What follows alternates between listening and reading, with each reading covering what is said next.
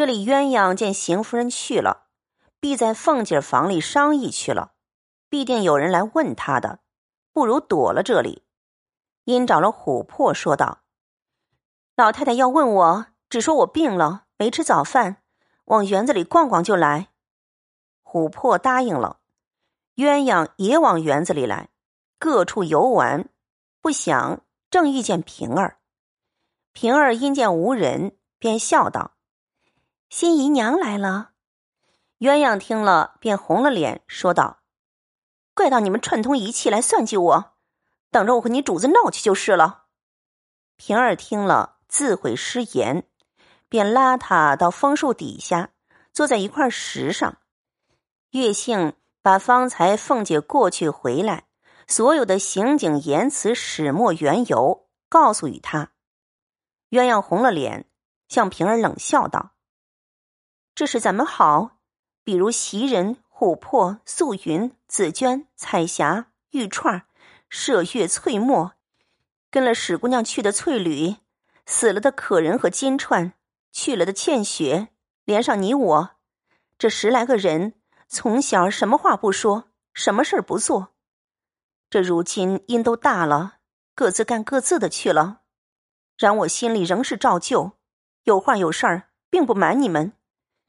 这话我且放在你心里，且别和二奶奶说。哼，别说大老爷要我做小老婆，就是太太这会子死了，他三媒六聘的娶我去做大老婆，我也不能去。平儿方欲笑答，只听山石背后哈哈的笑道：“哈，好个没脸的丫头！亏你不怕牙碜。”二人听了，不免吃了一惊，忙起身向山石背后找寻，不是别个，却是袭人笑着走了出来，问：“什么事情？告诉我。”说着，三人坐在石上。平儿又把方才的话说与袭人，袭人听了说道：“真真这话论理不该我们说，这个大老爷太好色了，略平头正脸的他就不放手了。”平儿道：“你既不愿意，我教你个法子，不用费事就完了。”鸳鸯道：“什么法子？你说来我听。”哼，你只和老太太说。就说已经给了琏二爷了，大老爷就不好要了。鸳鸯啐道：“啐，什么东西？你还说呢？前儿你主子不是这么混说的，谁知应到今儿了。”袭人笑道：“他们两个都不愿意，我就和老太太说，叫老太太说，把你已经许了宝玉了，大老爷也就死了心了。”鸳鸯又是气又是臊又是急，因骂道：“两个蹄子不得好死的！人家有为难的事儿，拿着你们当正经人，告诉你们与我排解排解，你们倒替换着取笑。你们自为都有了结果了，将来都是做姨娘的。据我看，天下的事儿未必都遂心如意，你们且收着心儿，别推乐过了头。”二人见他急了。忙陪笑央告道：“好姐姐，好姐姐，别多心。咱们从小都是亲姊妹一般，不过无人处偶尔取个笑。你的主意告诉我们知道，也好放心。”鸳鸯道：“什么主意？我只不去就完了。”平儿摇头道：“你不去未必得甘休。大老爷的性子你是知道的，虽然你是老太太房里的人。”此刻不敢把你怎么样，将来难道你跟老太太一辈子不成？也要出去的，那时落了他的手，倒不好了。鸳鸯冷笑道：“老太太在一日，我一日不离这里。若是老太太归西去了，她横竖还有三年的孝呢。没个娘才死了，她先放小老婆的。等过三年，知道又是怎么个光景，那时再说。”纵到了至极为难，我剪了头发做姑子去，不然还有一死，一辈子不嫁男人又怎么样？乐得干净呢。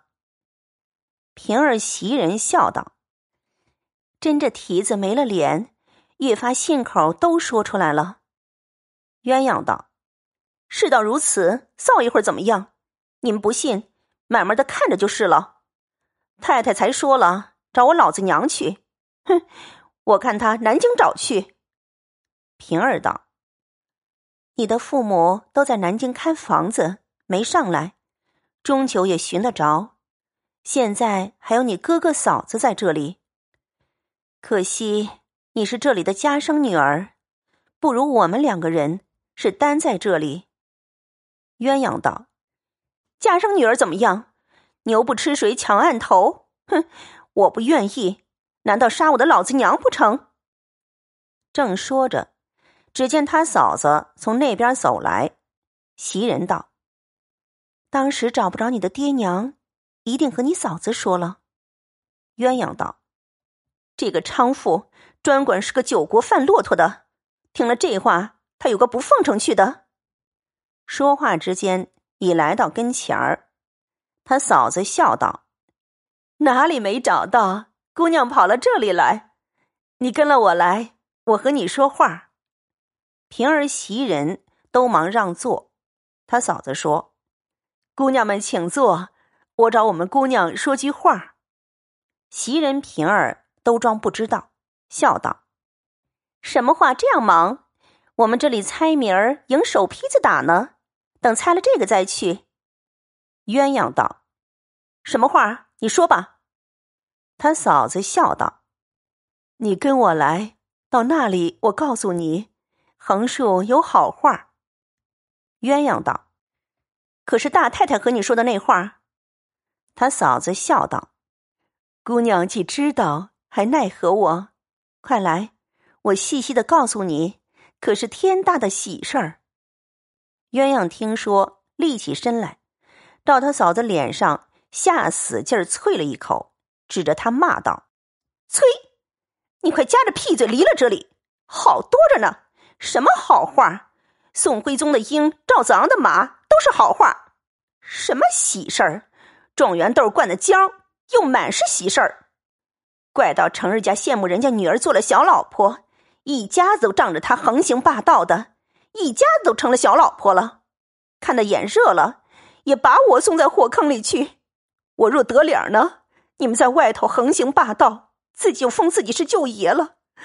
我若不得脸，败了时。您把王八脖子一缩，生死由我。一面说一面哭，平儿、袭人拦着劝。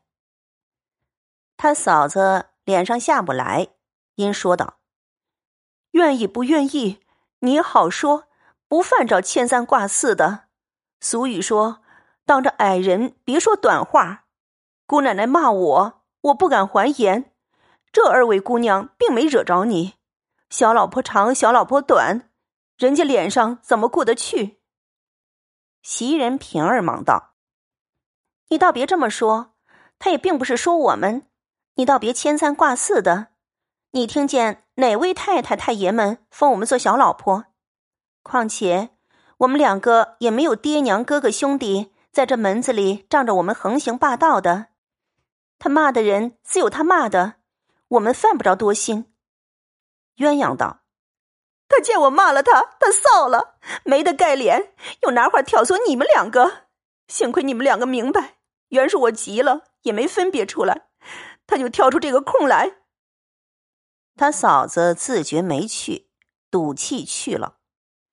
鸳鸯气得还骂，平儿、袭人劝他一回，方才罢了。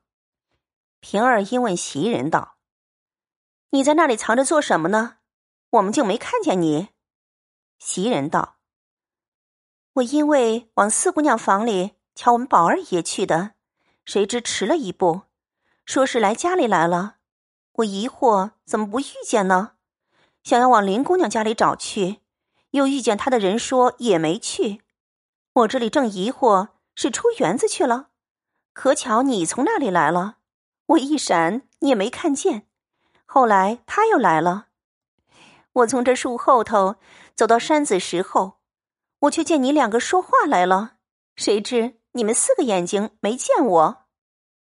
一语未了，又听身后笑道：“四个眼睛没见你，你们六个眼睛就没见我？三人唬了一跳，回身一看，不是别个，正是宝玉走来。袭人先笑道：“要我好找，你哪里来？”宝玉笑道：“我从四妹妹那里出来，迎头看见你来了，我就知道是找我去的，我就藏了起来哄你。看你挺着头过去了，进了院子就出来了，逢人就问，我在那里好笑，只等你到了跟前儿唬你一跳的。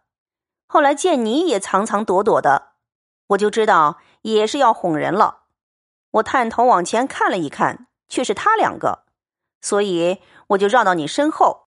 你出去，我就躲在你躲的那里了。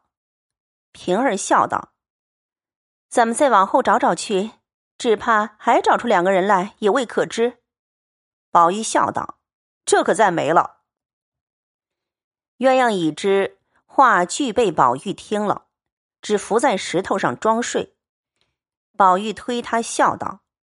这石头上冷，咱们回房里去睡，岂不好？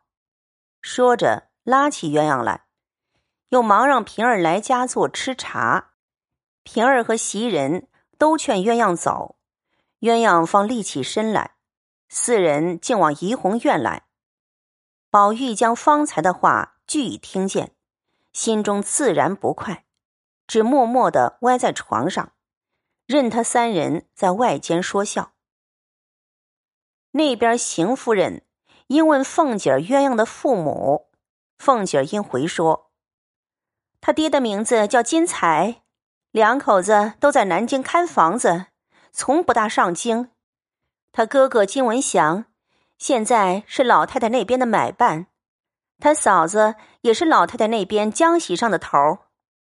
邢夫人便令人叫了他嫂子金文祥媳妇来，细细说与他。”金家媳妇儿自是喜欢，兴兴头头找鸳鸯，指望一说必妥，不想被鸳鸯抢白一顿，又被袭人、平儿说了几句，羞恼回来，便对邢夫人说：“不中用，他倒骂了我一场。”因凤姐在旁，不敢提平儿，只说袭人也帮着他抢白我，也说了许多不知好歹的话。